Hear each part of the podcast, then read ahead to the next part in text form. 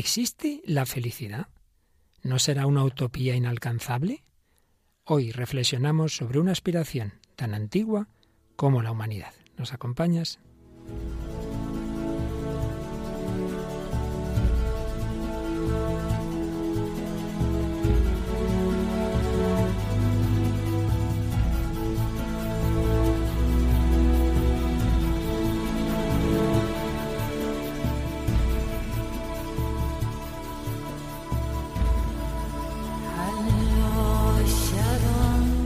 El hombre de hoy y Dios, con el padre Luis Fernando de Prada.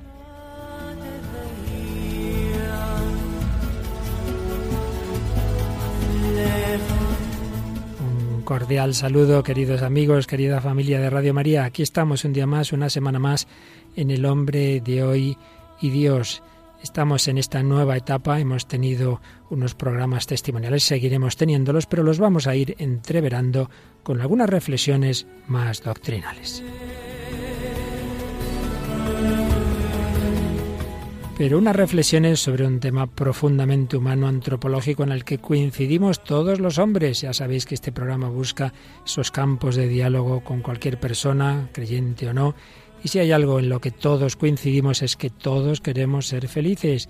Es un tema universal. También las tres jóvenes que están en esta mesa, Paloma Niño, ¿qué tal Paloma? Muy buenas. Hola, Padre Luis Fernando, y a todos los oyentes. Y Mónica del Álamo. Muy buenas, Mónica. Hola, Padre. Pero te traes una compañera de tu clase hoy, de Humanidades y de Periodismo. ¿A quién? Preséntanosla. Sí, pues traemos a Soledad del Cañizo, que también ha estudiado Humanidades y Periodismo como yo, así muy reciente, así que... Bienvenida, Sole. Bien hallada. pues bienvenida en esta casa en Radio María Soledad. Esperemos que repita más veces con un tema bien bonito, bien experiencial, bien muy propio también para chicas que han estudiado humanidades. Pero Mónica, como siempre, saludamos a los comunicantes, todos los que entran en nuestro Facebook, son muchísimos, pero bueno, tú siempre escoges alguna, alguno de sus mensajes, ¿verdad? Sí, agradecemos los comentarios de todos, en especial el de Pilar Matallana, que dice que siempre que haya amor de Dios se logrará una vida feliz en las situaciones de dolor, aunque el dolor sea muy fuerte, también enlazando con el programa anterior.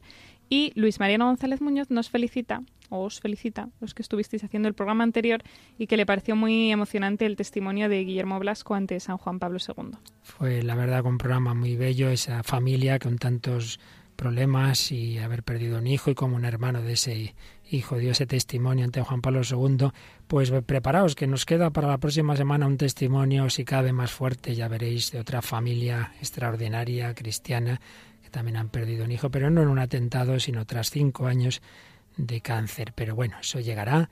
Hoy vamos a hacer esta reflexión sobre la felicidad en la que tendremos una película, vidas contadas, tendremos varias canciones y escucharemos a una niña cuyo vídeo, la entrevista que le hizo una televisión árabe está dando la vuelta al mundo, impresionante, una niña iraquí refugiada, que a pesar de todo lo que está sufriendo no pierde la alegría, no pierde la sonrisa. Miriam de Caracous, ya veréis qué testimonio tan bonito. Bueno, pues esto y muchas reflexiones de muchos pensadores van a estar aquí presentes en esta edición 167 del hombre de hoy y Dios.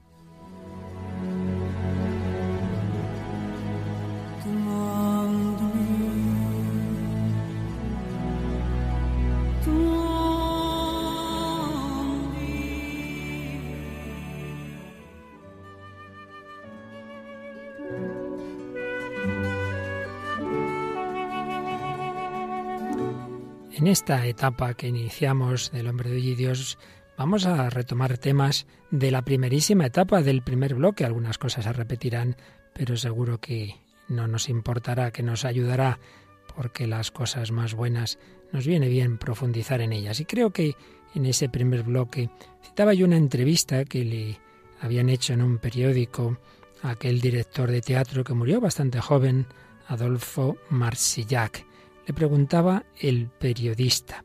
He llegado a la conclusión de que habiendo tenido tantos éxitos y amado a tantas mujeres, lo que al final resulta es la imagen de alguien insatisfecho. Y respondía Marsillac, creo tener una intuición de lo que me pasa. Pensaba que una vez que consiguiera el éxito me iba a sentir satisfecho y repleto, como un cuenco que se llena y el líquido llega a los bordes. Pues no, no he tenido esa satisfacción. Sí las he tenido momentáneas, en un terreno o en otro, pero yo no estoy contento. Y le respondí al periodista, tal vez es que su ansia de felicidad es desmesurada. Sí, mi ambición de felicidad. Creí que llegaría a descubrirla y no ha sido tan estupendo. Soy un agnóstico en la vida y en el teatro, y sin embargo hay una zona de mí mismo que me dice, sigue, a lo mejor no has buscado bien, y te espera algo fantástico en un rincón. La idea de que todavía me pueda pasar algo maravilloso es lo que explica que sea un trabajador e incansable. Creo que era una entrevista muy interesante, las ideas que aparecían aquí. Se suponía que este hombre que había triunfado en todo estaría súper feliz y dice que no, que no tanto, que hay algo que le falta, no, no estoy contento, no será que, que pide usted demasiado, no sé, es que yo sigo buscando.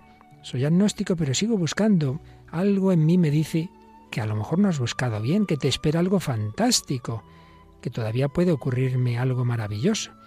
Y por ello mismo, pues tantas personas buscan y lo que pasa es que a veces buscan mal. Buscan prolongando la noche a ver si me ocurre algo más tarde, a ver si esto ya me llena, que ahora estoy aburrido. Buscan en otro tipo de trabajo, buscan en otro tipo de relación y siguen buscando o buscan como la samaritana cambiándose de marido pero todos buscamos esa plenitud y no la vamos a encontrar nunca. ¿Será que no buscamos bien?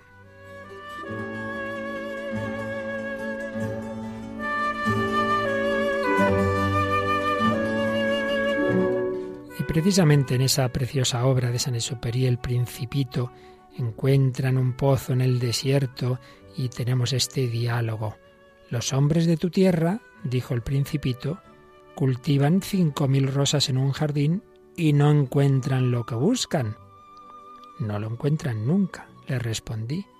Y sin embargo, lo que buscan podrían encontrarlo en una sola rosa o en un poco de agua. Sin duda, respondí, y el principito añadió, pero los ojos son ciegos. Hay que buscar con el corazón. Ahí se nos daba esa idea, hay que buscar con el corazón en otro lugar dirá el principito, solo con el corazón se puede ver bien. Lo esencial es invisible para los ojos. Lo esencial, la felicidad no se encuentra desde luego en un laboratorio, no lo vamos a encontrar simplemente con la metodología científica, hay que buscar con el corazón. Pues vamos nosotros en esta búsqueda, en unión con todos nuestros hermanos, los hombres y mujeres de todo planteamiento, vamos a buscar esa felicidad que si estamos llamados a ella es porque podemos encontrarla.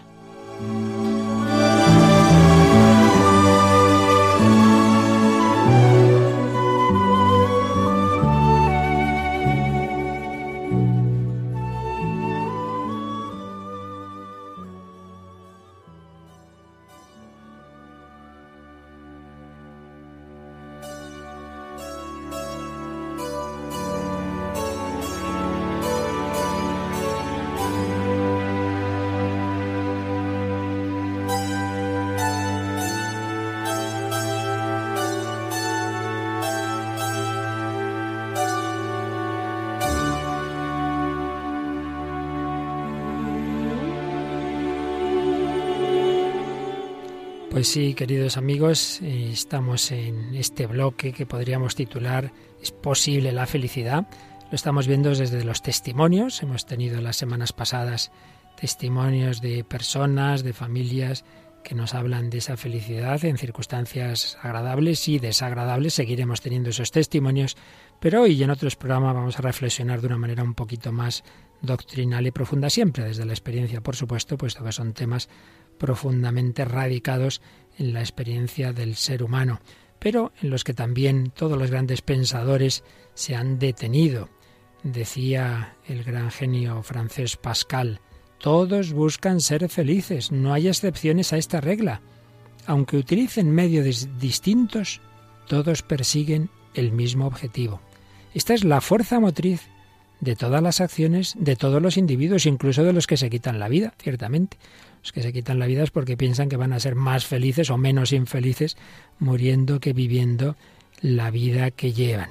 Es, sin duda, la felicidad, aunque no sepamos definirla bien, un deseo universal y fundamental para la humanidad, un tema central en toda cultura, una realidad profundamente humana, presente tanto en el lenguaje ordinario, fijaos, alguien cumpleaños o cualquier otra circunstancia agradable, decimos felicidades, o empieza un año y decimos feliz año nuevo. Una realidad presente en el lenguaje ordinario, una realidad presente en la religión, en la literatura, en el arte, en la educación. Decía otro francés, Bossuet, la meta principal de la humanidad es ser feliz. Hallar la felicidad donde hay que encontrarla es la fuente de todo bien. En cambio, la fuente de todo mal está en encontrarla donde no se debe. Sin embargo, Sole, fíjate ese filósofo que habrás estudiado, Immanuel Kant, pues nos decía algo que nos dejaba ahí un poquito inquietos. Pues decía, el concepto de felicidad es un concepto tan indeterminado que si bien todo hombre desea alcanzarla, nadie sin embargo es capaz de decir de manera precisa y coherente qué desea y quiere en verdad. El que era tan preciso dice, bueno, es que esto es tan indeterminado, tan indeterminado, y, incluso pues podemos tener la impresión que decía Marsillac, de que nunca la conseguimos. Fíjate esta otra frase que tenemos por aquí recogida de John Stuart Mill. Pregúntate si eres feliz y dejarás de serlo. Caramba, o sea que si uno se pone a pensar en el asunto, veo yo aquí a Paloma que sonríe. ¿Qué piensas tú, Paloma? No, me ha hecho gracia esa, frase. Pregúntate si eres feliz y dejarás de serlo. Madre mía, ¿eh? ¿No hay que darle demasiadas vueltas o qué?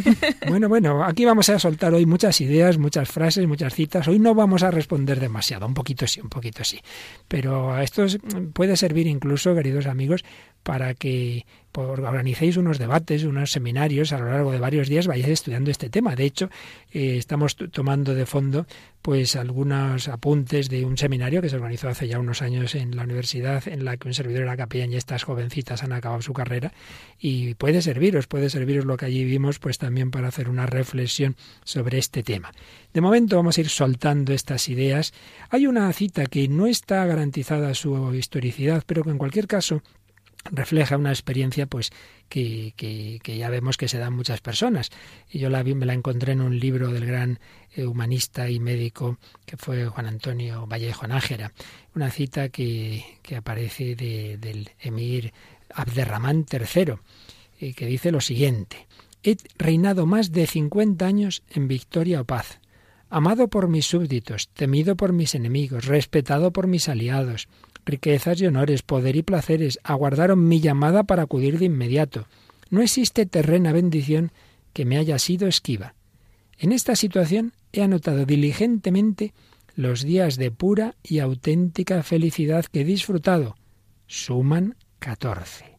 Y concluía con este consejo, hombre, no cifres tus anhelos en el mundo terreno.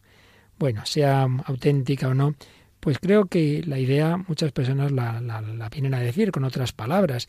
Pues sí, me han ido bien muchas cosas, pero al final, al final, así plena, plena, plena, auténtica felicidad, pues no he tenido tanta. Me, las cosas se me han dado menos, eh, me han dado de menos de lo que yo me esperaba. De nuevo, vamos a Pascal Sole y fíjate qué reflexión tan profunda que quizá pueda parecer exagerada y a lo mejor algo pesimista, pero bueno, vamos a ver lo que decía sobre este punto. Mm, deseamos la verdad y no encontramos más que incertidumbre. Buscamos la felicidad y solo hallamos miseria y muerte. Somos incapaces de no desear la felicidad y la verdad, y somos incapaces de llegar a la certeza y a la felicidad. Es lo que eh, podemos llamar la paradoja del deseo. El hombre no puede dejar de desear, pues conocer la verdad, pero uf, encontrar de verdad, y valga la redundancia, la última verdad no es tan fácil, que no, la vida no son matemáticas, y por qué esto y por qué lo otro. Y nosotros mismos, los creyentes, pues muchas veces nos quedamos desconcertados. La propia Virgen María se quedó desconcertada cuando a Jesús se le perdió, entre comillas, y aparece en el templo, hijo mío, ¿por qué nos has hecho esto? No entendieron la respuesta. Deseamos la verdad y no encontramos más que incertidumbre. Buscamos la felicidad y solo hallamos miseria y muerte. Somos incapaces de no desear esas dos realidades. Somos incapaces de no desear la felicidad y la verdad. Y sin embargo, dice Pascal, somos incapaces de llegar a la certeza y a la felicidad. Bueno, luego ya iremos viendo que a lo mejor no es todo tan negativo, pero de momento vamos a empezar por ahí. Mónica, algo parecido, hoy estamos muy franceses, decía Monterland. La felicidad decía. Es el deseo, la progresión, la espera, el primer contacto, que no se vaya más lejos. Que no se vaya más lejos. Bueno, ya veremos que sí que se puede ir más lejos. Pero vamos a seguir recogiendo de momento estas citas negativas y seguimos en Francia. Oye, lo que han pensado los franceses sobre la felicidad y Sole, además me parece que tú naciste en París, así que te toca leer lo que dice, pronúncialo tú, esta mujer. Simón de Beauvoir. A ver, ¿qué decía? Los paraísos inmóviles no nos prometen más que un eterno tedio. La literatura ha descrito muchas veces el desengaño del hombre que acaba de conseguir el fin ardientemente deseado. Y después, no se puede saturar a un hombre, no es una taza que se deje llenar con docilidad. Su condición es rebasar toda donación. No bien alcanzada, su plenitud se disipa en el pasado, dejando abierto ese vacío siempre futuro del que hablaba Valéry. Más o menos es la misma idea que estamos oyendo desde lo que decía eh, Marsillac. No se puede saturar a un hombre, no es una taza que se deje llenar con facilidad. Estamos siempre con ese vacío siempre futuro de que hablaba otro literato francés, Valéry. Bueno, pero Julien Green no es francés, Mónica. ¿Y qué decía Julien Green? Eh, hablaba de un vacío infinito. El grande vacío interior que no puede ser colmado por ninguna distracción y placer. Bien, es verdad que luego, tras su conversión, ya vería las cosas de otra manera. Y fijaos que todo este tema de la felicidad o infelicidad tiene repercusiones en muchos campos. En vuestra facultad, además de periodismo, había publicidad. Naturalmente hay una publicidad muy buena, muy sana y estupenda, pero fijaos que uno de los gurús, digamos, de los hombres sabios del, del mundo de la publicidad, Fredrik Breitberder o como se diga, pues escribió un artículo sobre los publicistas lo siguiente. En mi profesión nadie desea que las personas sean felices, porque la gente feliz no consume. Fijaos qué cosas, ¿eh? Así que mm, la publicidad, el consumismo, en definitiva, se basa en que uno al no ser feliz intenta llenar su ansia de felicidad pues comprando más, más, más y entonces la publicidad, que hay una publicidad sana y buena evidentemente, que es saber comunicar bien las, las virtudes de los, de los distintos objetos, actividades que pueden ayudarnos, pero hay otra mala, que se aprovecha de esas heridas que el hombre tiene para engañarle y para decirle con esto vamos, vas a ser súper feliz y tal y que igual. Pues ahí tiene un fundamento la, esa publicidad. Pero no nos vayamos a la publicidad del siglo XX o XXI, Mónica. Tú como buena humanista, como tu compañera Solé, pues sabes que, como en casi todo en esta, en la historia, ya hablaron de este tema los griegos. Dedicaremos un programa, si Dios quiere, a estudiar un poquito eh, a fondo, pues qué dijeron sobre la felicidad, pues Platón, Aristóteles, pero de momento podemos mirar un poquito la literatura, una breve pincelada sobre el tema. Sí, habíamos escogido pues un mito, ¿no? Eh, es verdad que a través de los mitos vemos muchas veces lo que pensaban los griegos y, o los romanos, ¿no? Que como toman muchas cosas sobre pues también la felicidad, ¿no? De hecho, vemos como muchas veces los dioses tienen un papel muy importante en la felicidad de los hombres, tanto para fastidiársela como para apañársela un poco, ¿no? Y habíamos escogido a Némesis, que es hija de Nix, la diosa noche, y personifica un poco la venganza divina.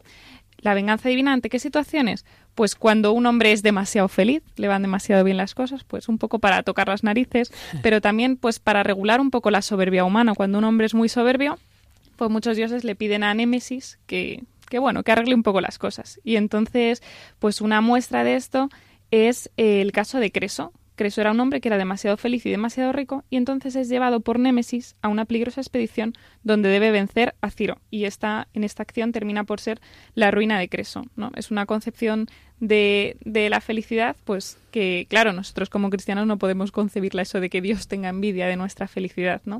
Pero aquí es verdad que sí que se ve que, bueno, que los dioses son como muy humanos, ¿no? Muy... En cualquier caso, es un tema presente en la literatura griega, como veremos, está en la filosofía, bueno, pero más que presente en la, en la, grande, en la gran filosofía eh, griega de, de, Platón, de Aristóteles, de los estoicos, etcétera, ya lo veremos, y desde esos inicios del pensamiento humano hasta nuestros días y en todas las manifestaciones culturales, como el cine, como la música, está presente. Vamos al cine. ¿Qué película nos trae hoy Sole, donde entre, bueno, prácticamente todas las películas, de alguna manera está el tema de la felicidad? Pero hay una que nos has traído, mm, que son como historias cruzadas, ¿verdad? Donde aparece muy claro. Pues sí, es una película estadounidense del año 2002 que se llama Vidas Contadas, del director Jill Spencer. Y bueno, sí, son una serie de historias entrecruzadas, entre ellas pues un hombre maduro que decide cambiar de vida, luego pues un abogado, una, eh, un hombre de negocios, y entonces, bueno, pues las ideas de fondo es, eh, se analizan así como las concepciones de felicidad que tienen cada uno y como que está de fondo el, asunto de si hay una conexión entre misteriosa, ¿no? Entre todas estas historias o qué, qué pasa, qué hay detrás. Sí, ahí está ese otro tema que lo que nosotros llamaríamos la providencia, eh, aquí aparece como un destino o, o, lo que quizá hoy día también se dice, ¿no? De que eh, lo que mueve una mariposita, unas alas en un sitio, pues puede provocar en otro un gran, un gran terremoto o lo que sea. Bueno, vamos a escuchar un fragmento de un diálogo de un matrimonio que está en crisis, están cenando y escuchamos el diálogo de esta película Vidas Contadas. Tendrías que hablar con alguien. Te he dicho que estoy bien. He decidido ver el lado positivo de todo aquello. Al menos me ha sacado de la rutina. Oh, hablas como si te lo hubieras merecido. He estado repasando esa noche en mi mente, pensando en el tipo que me hizo esto. Si hubiese sido algún gamberro, tal vez no me hubiera sorprendido tanto. Pero el tipo tenía mi edad. Quizá tenga esposa e hipoteca. Quizá cene a la misma hora cada noche. Igual que yo. Podría haber sido yo. Dios santo.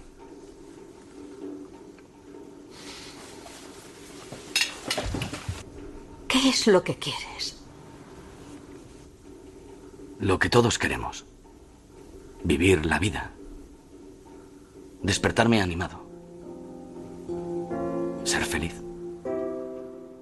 Lo que todos queremos. Vivir la vida, despertarme animado, ser feliz. Pues ahí estamos en ese primer punto de nuestra reflexión. Todos los seres humanos, los griegos de hace más de 20 siglos y los hombres de nuestra época, todos tenemos ese deseo. Nos importa eso mucho más que tener esto, que tener lo otro, que muchas veces no nos da esa actitud interior, ese gozo interior, esa plenitud. Esto está en el cine, esto está en la filosofía, está en la literatura y está en la música. Y de hecho, Mónica nos traes una cancioncita que es clarísima al respecto. Sí, la canción se llama Felicidad, en italiano felici Felicita, no sé cómo se pronuncia el italiano. Muy bien pronunciada, Felicita. de Albano y Romina, que bueno, sabemos que es un dúo italiano de pop romántico que se formó en 1975 y que estaba formado por Albano Carrisi y por eh, Romina Francesca Power que era una actriz de origen estadounidense. Y eh, esta canción, que es de las más conocidas de este dúo, es de 1982. Bueno, pues la escuchamos y veréis que, que dicen tropecientas mil veces, hablan de esa felicidad de la que nosotros estamos tratando.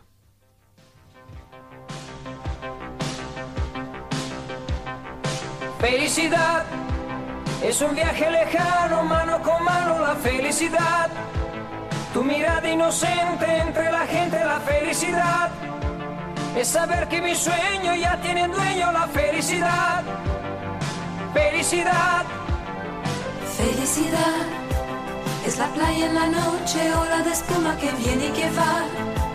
Es tu piel bronceada bajo la almohada, la felicidad. Apagar tantas luces y hacer las paces, la felicidad. Felicidad. Felicidad. Es un trago de vino por el camino, la felicidad. Es vivir el cariño como los niños, la felicidad. Es sentarme en tu coche y volar con la noche, la felicidad, felicidad. Esta es nuestra canción que lleva en el aire un mensaje de amor. Tiene sabor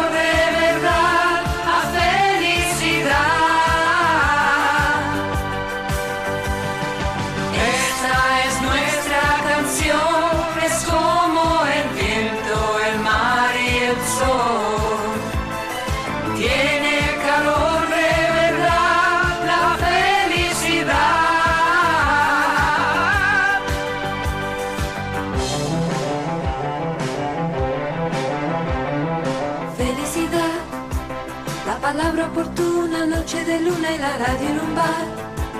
Es un salto en un charco, risa de circo, la felicidad. Es aquella llamada inesperada, la felicidad. Felicidad. Felicidad. Es un beso en la calle y otro en el cine, la felicidad. Es un paso que pasa y siempre regresa la felicidad. Es nacer con la aurora, hora tras hora, la felicidad, felicidad. Esta es nuestra canción que lleva en el aire un mensaje de amor.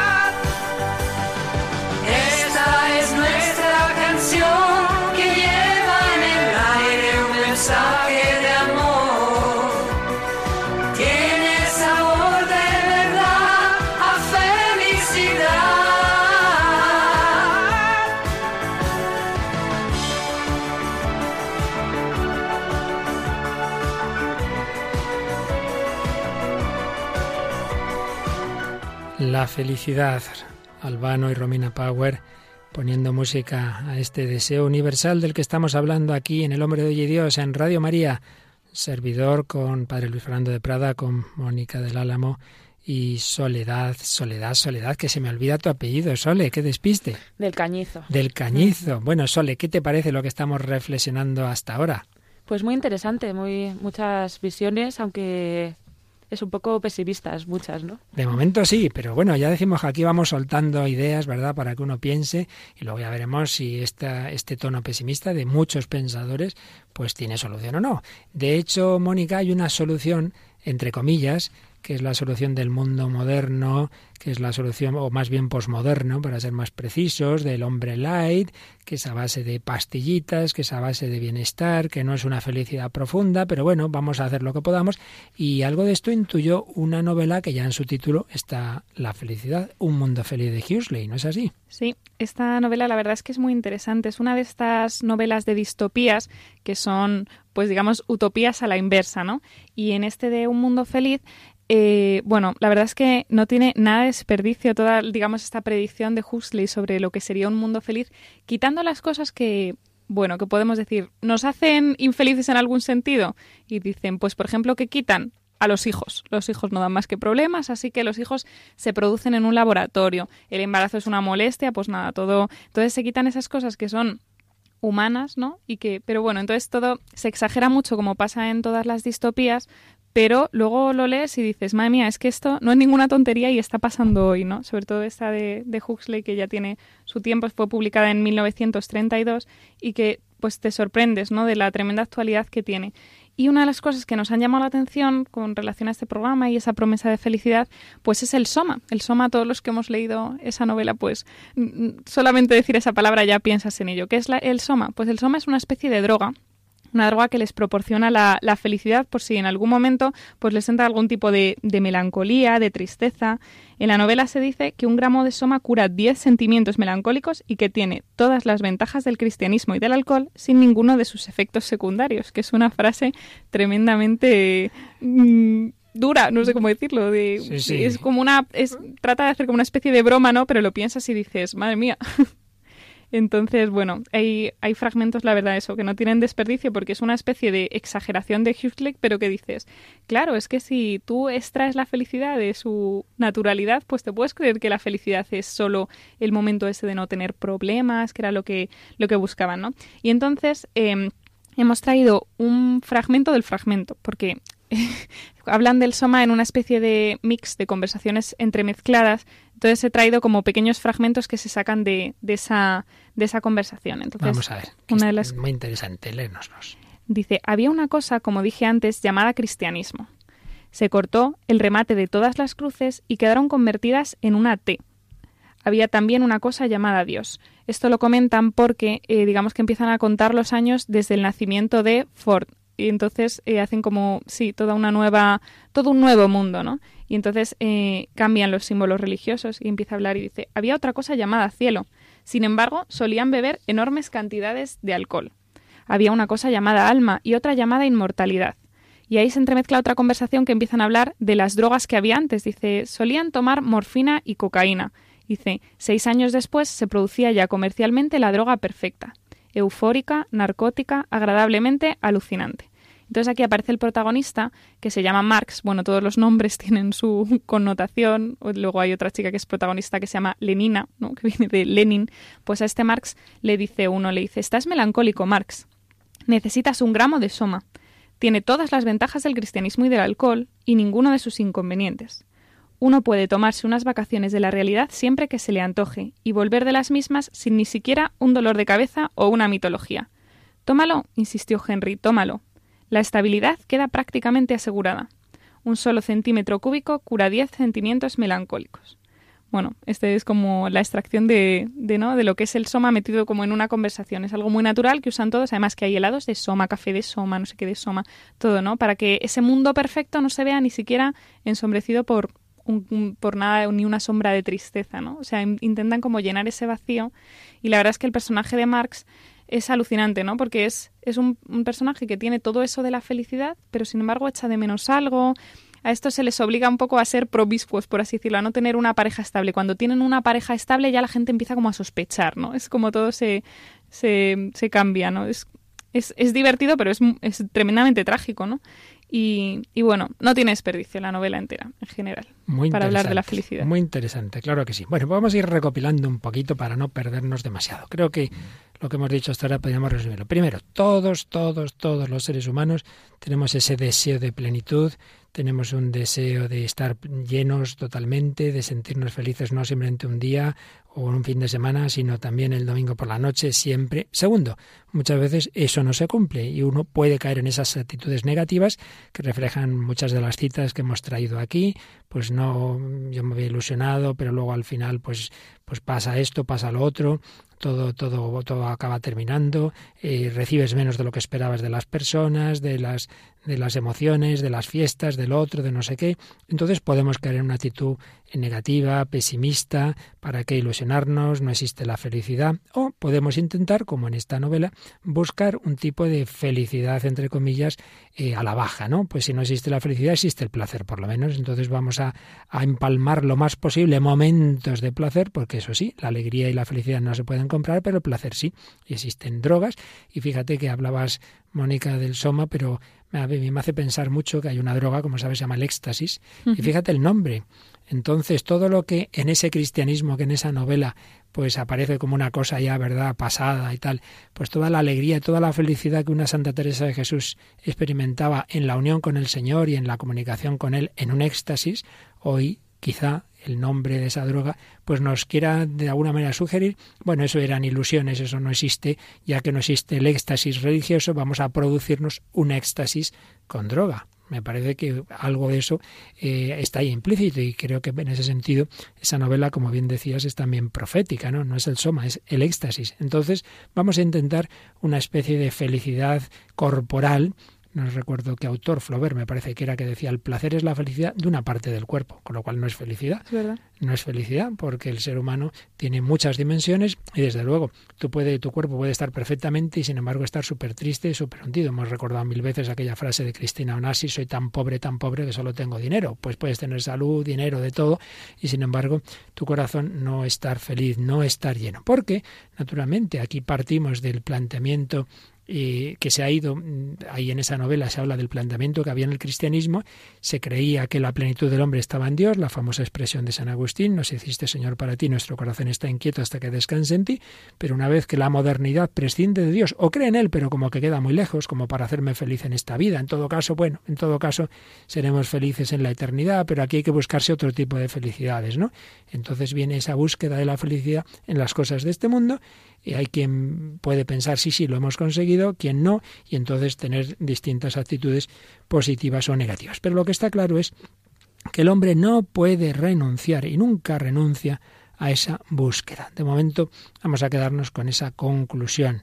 Todos debemos buscar la felicidad. El teólogo Cotier escribía hace años, una investigación de la literatura mostraría cuán a menudo la felicidad se aleja o se convierte en objeto de burla es necesario recordar a nuestra cultura que estamos hechos para la felicidad, que la felicidad es fundamental y que si la infelicidad se nota profundamente es porque en el fondo de nuestro espíritu permanece el instinto de la felicidad. Claro, si uno se siente mal cuando no es feliz es porque está hecho para ser feliz. Pues en tanto, hombre, uno tiene sed porque está hecho para beber. Entonces no será que existe el agua. Sí, sí existe el agua y existe para calmar tu sed. No será que existe algo o alguien que te puede hacer feliz. Y aunque todo esté muy mal, muy mal, muy mal, ser humano, eh, si no ha perdido por completo y pues todos los grandes, sus grandes valores, acaba, sigue teniendo, perdón, este deseo. Y lo podemos ver en el diario de Ana Frank, esta niña judía que con su familia estuvo escondida mucho tiempo en la guardilla de una casa y bajo la persecución nazi hasta que por fin los encontraron, los llevaron a campos de concentración y ya murió.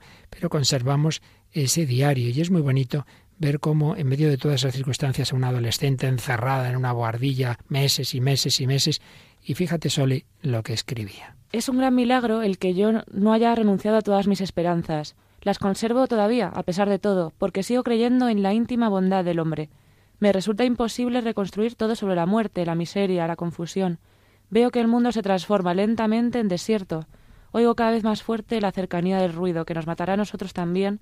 Participo del dolor de millones de hombres y, sin embargo, cuando contemplo el cielo, pienso que todo se trastocará nuevamente en bien. A pesar de todo lo que estaba viviendo la humanidad, la Segunda Guerra Mundial, el genocidio nazi, todo aquello, dice, cuando contemplo el cielo, pienso que todo se trastocará nuevamente en bien. Y esta chica que vivía esa persecución me ha traído a la memoria, Mónica, que vamos a empalmar esto con algo que antes hemos anunciado de otra, de otra chica, de una más pequeñita, de una niña, una niña iraquí, en este caso cristiana, que como tantos cristianos han tenido que huir ante el genocidio que se está produciendo en Oriente Medio contra los cristianos. Está en un campo de refugiados en Caracús, creo que es y que se dice. Y hay un vídeo precioso que os aconsejo que veáis, lo pondremos en nuestro Facebook el enlace para que lo podáis ver después del programa, podáis encontrar este, este, este vídeo, porque lo vale la pena es ver, ver las imágenes, ver a esta niña. Pero de momento, Mónica, vamos a, a leer pues lo que lo que aparece en ese vídeo es una entrevista que le hace un periodista de una de una cadena eh, árabe y entonces le pregunta a esta niña pues pues sobre esa situación en la que está. Entonces vamos a escuchar un momento primero pues en árabe y sobre ello pues vamos traduciendo eh, lo que no porque sepamos árabe sino porque ya nos lo han soplado, ¿verdad? Pues las palabras tan bonitas que, que dice esta niña. واحنا موجودين هنا في المخيم آه لقينا بنوته فوجئت ان هي بتقول ان هي بتتفرج على ليش هيك واسمها مريم ازيك يا مريم زينة انت كيفك انا زي الفل انت بتتفرجي على ليش هيك فعلا ايوه تحبي سات 7 كيدز Esta niña, como veis, se llama Miriam y entonces el periodista le dice, durante nuestra visita a este campo nos hemos sorprendido al encontrar a esta niña, que nos dijo que seguía nuestra transmisión. Se llama Miriam. ¿Cómo estás, Miriam? Bien, ¿y tú? Muy bien. ¿De verdad ves nuestra transmisión? Sí. ¿Te gusta Sat 7 Kids? Sí.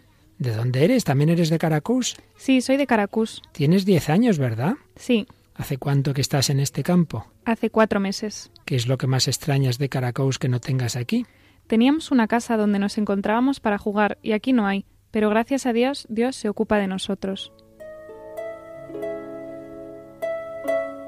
¿Qué quieres decir con que Dios se ocupa de nosotros? Que Dios nos ama y que no permitió que Lisis nos matara. Tú sabes cuánto te ama Dios, ¿verdad? Sí, Dios nos ama a todos, no solo a mí, Dios ama a todos. ¿Pero crees que Dios ama también a aquellos que te han hecho mal o no? Él los ama, pero no ama a Satanás.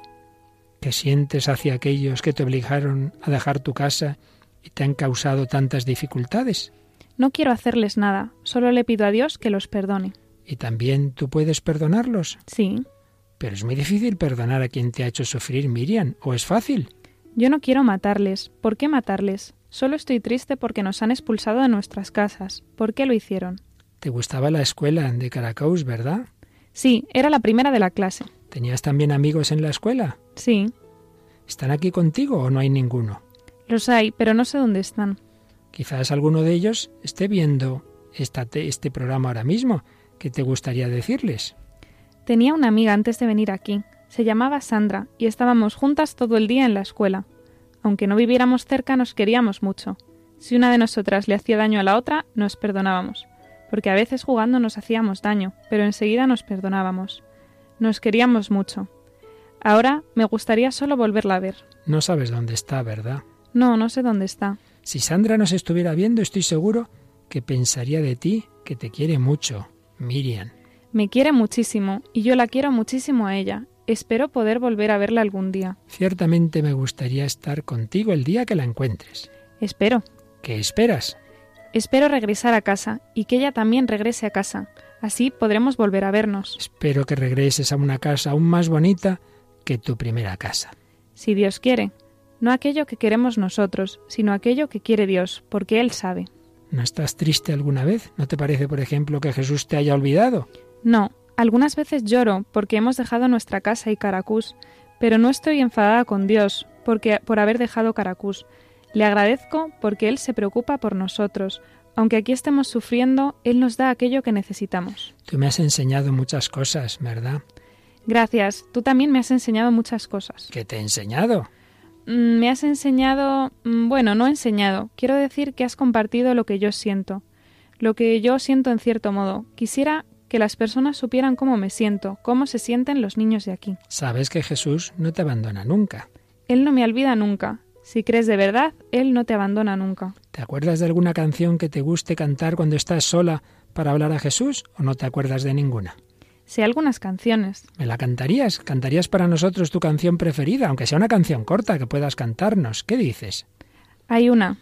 Pues queridos amigos, qué diálogo tan precioso de una niña cristiana. Ya digo que vale la pena ver su rostro, su alegría, su felicidad, que contraste con los rostros de odio, de esas imágenes a veces que nos muestran terribles de, cuando se enseña a un niño a matar. Esta niña tiene esa alegría, tiene esa felicidad. Está ahí en un campo de refugiados, ha perdido a los amigos, no sabe dónde están, está pasándolo mal, pero cree en el amor de Dios. Ese es, aquí ya sí que damos nuestra respuesta fundamental, el fundamento último de la felicidad, que no puede quitarnos nada ni nadie, porque pueden quitarnos todo menos el amor de Jesucristo. Y de hecho, la canción que ahora vamos a escuchar, que se pone a cantar esta niña, dice lo siguiente, qué alegría el día en que he creído en Cristo. Mi alegría era completa al alba y mi voz cantaba de gratitud. Mi amor por mi glorioso Salvador crecerá día tras día, una vida nueva, un día feliz, cuando me reuniré con mi amado Por amor ha venido. Oh, qué maravilloso amor. Me ha hecho justicia en nombre de una alianza santa. Mi amor por mi glorioso Salvador crecerá día tras día, una vida nueva, un día feliz, cuando me reuniré con mi amado. Vamos a oírselo cantar a Miriam. عندي ترانيم طب تحبي تقولي اكتر واحده انت بتحبيها تبقى صغيره وقصيره بس نسمعها منك ايه رايك أكو وحدة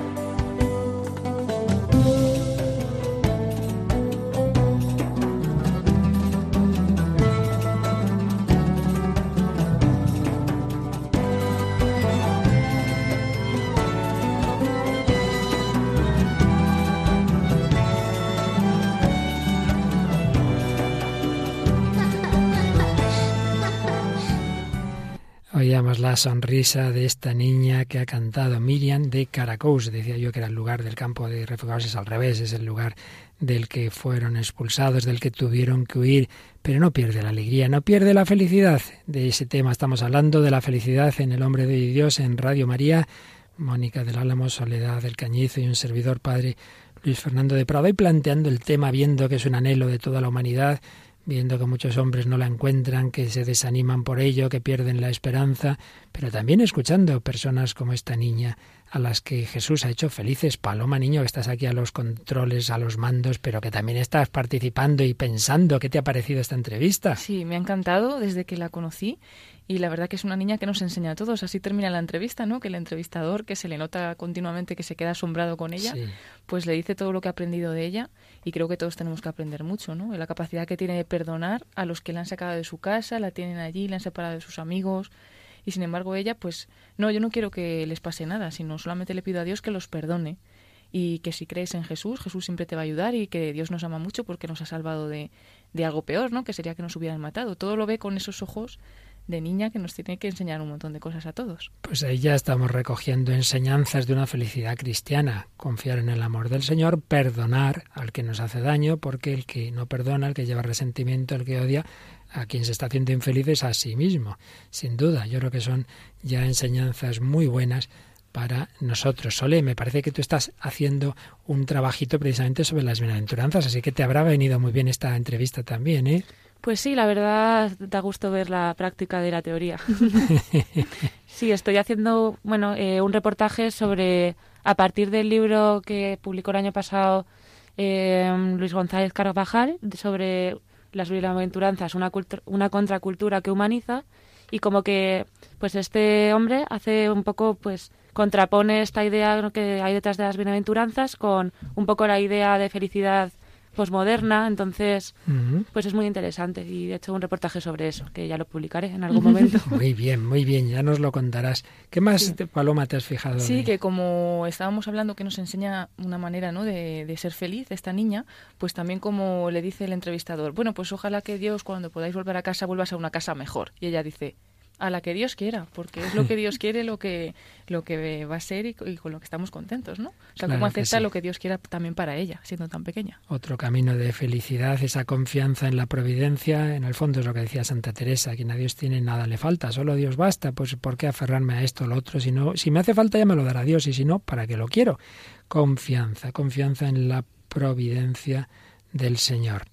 Y bueno, pues se, va- se nos va yendo como siempre el programa, solo lo hemos planteado un poquito el tema, ese deseo, ¿dónde podemos mm, reflexionar y encontrar respuestas a este gran deseo? Por supuesto en la sabiduría, es decir, en esas reflexiones profundas que la humanidad siempre ha hecho sobre las grandes cuestiones, lo que estudiáis en, habéis estudiado en humanidades, pues lo que aparece en la filosofía, lo que aparece en la literatura, en el arte en general y por supuesto lo que aparece en la religión, deseo de felicidad. También puede ayudarnos la ciencia experimental, sí, la psicología, la medicina, ayuda a que esa felicidad profunda la sintamos en todo nuestro ser también, que duda cabe, en la propia experiencia, experiencia propia y ajena, como aquí estamos recibiendo estos testimonios y, y testimonios que en otros programas iremos viendo de personas que en circunstancias fáciles o difíciles encuentran el camino para la felicidad. Saber escuchar, hacerlo sin prejuicios, pensar, reflexionar, dialogar.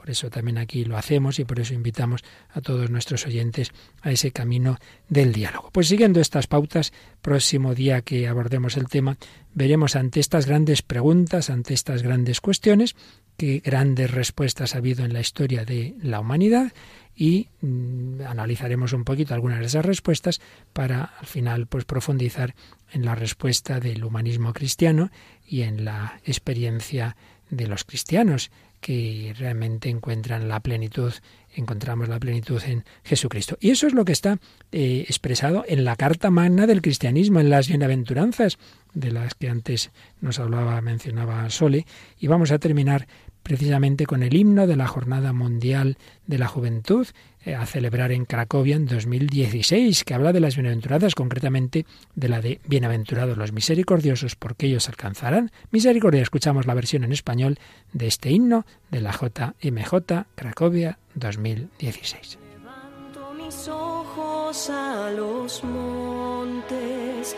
¿quién me ayuda? me viene del Señor por su gran.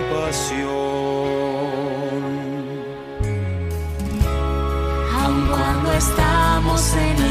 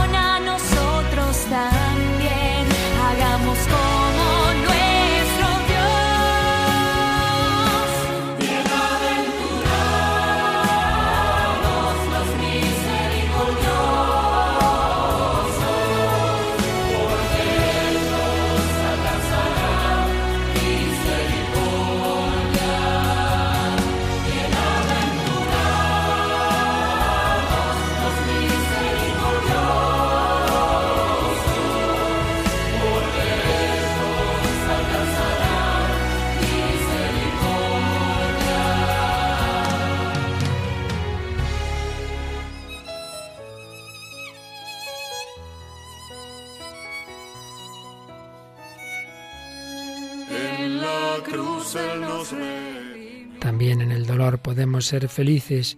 Una leprosa del Perú, Verónica, escribió hace años. Tú, Señor, has venido, nos lo has pedido todo, yo te lo he entregado. Me gustaba leer y ahora estoy ciega. Me gustaba pasear y ahora mis piernas están paralizadas.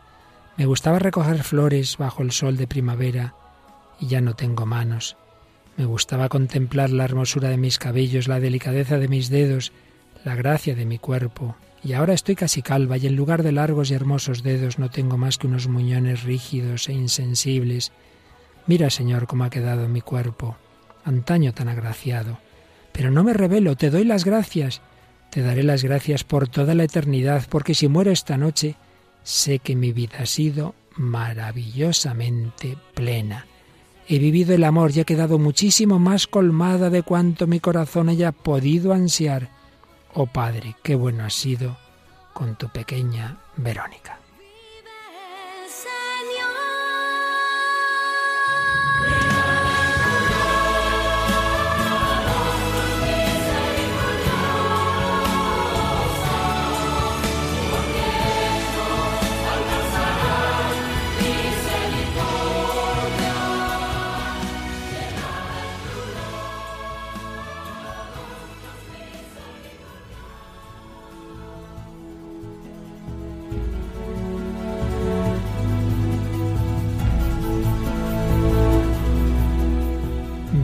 Bienaventurados, felices, carta magna del cristianismo, camino de felicidad que nos enseña Jesús. Iremos hablando de él, iremos hablando del hombre que busca esa plenitud. Seguiremos con este tema, tanto a nivel testimonial, próximo día testimonio muy bueno, no os lo perdáis, como a nivel más doctrinal. Mónica del Álamo, recordemos a nuestros oyentes cómo pueden decirnos sus comentarios, sus sugerencias. Pues por una parte a través del correo electrónico, que es el hombre de hoy y Dios, arroba y también a través del Facebook, tanto en el hombre de hoy como en Radio María España, que vemos vuestros comentarios y así podemos recibirlos. Yo os recuerdo que si queréis estos últimos programas, pues los solicitáis al 902 500 518 o entrando en la página web. Pero si queréis todos los cuatro años de los programas anteriores, 164 programas, los hemos preparado una edición especial de tres DVDs, tres DVDs Paloma, con un con un archivo, con un documento en PDF donde se explica lo que se trata en cada uno de ellos y para qué puede servir, ¿verdad? Sí, pues además eso viene fenomenal porque cuando se quiere escuchar pues un programa en concreto para buscar alguna información sobre un tema, pues se busca en el PDF y se puede escuchar. Y lo hemos hecho también porque muchos de los correos que hemos recibido estos años eran de catequistas de confirmación, de profesores de religión, y así pensando que pueden serviros pues para preparar clases, catequesis, reuniones de jóvenes, debates. A mí siempre me impresiona recordar aquel correo de una chica que nos decía que lo traducía al inglés para reuniones sí? de jóvenes en Londres, ¿te acuerdas? Es verdad, es verdad. Así que si queréis, eso sería aparte. Esos tres DVDs están cerrados ya en el programa 164 y en cambio ya si queréis estos últimos ya sería en un CD aparte. Pues todo ello esperemos que os sirva a todos para este camino de felicidad. Mónica del Álamo, muchísimas gracias una vez más. Gracias a vosotros. A nuestra querida invitada de hoy, Soledad Cañizo, que esperamos que repita. Esperamos, esperemos. Esperemos, aunque estás muy atareada, pero confiamos en ello. Y a nuestra habitual Paloma Niño a los mandos y en la tertulia. Gracias, Paloma. Nada, gracias al Padre Luis Fernando y a los oyentes. Y que todos encontremos el verdadero camino de la felicidad. Que Dios os bendiga.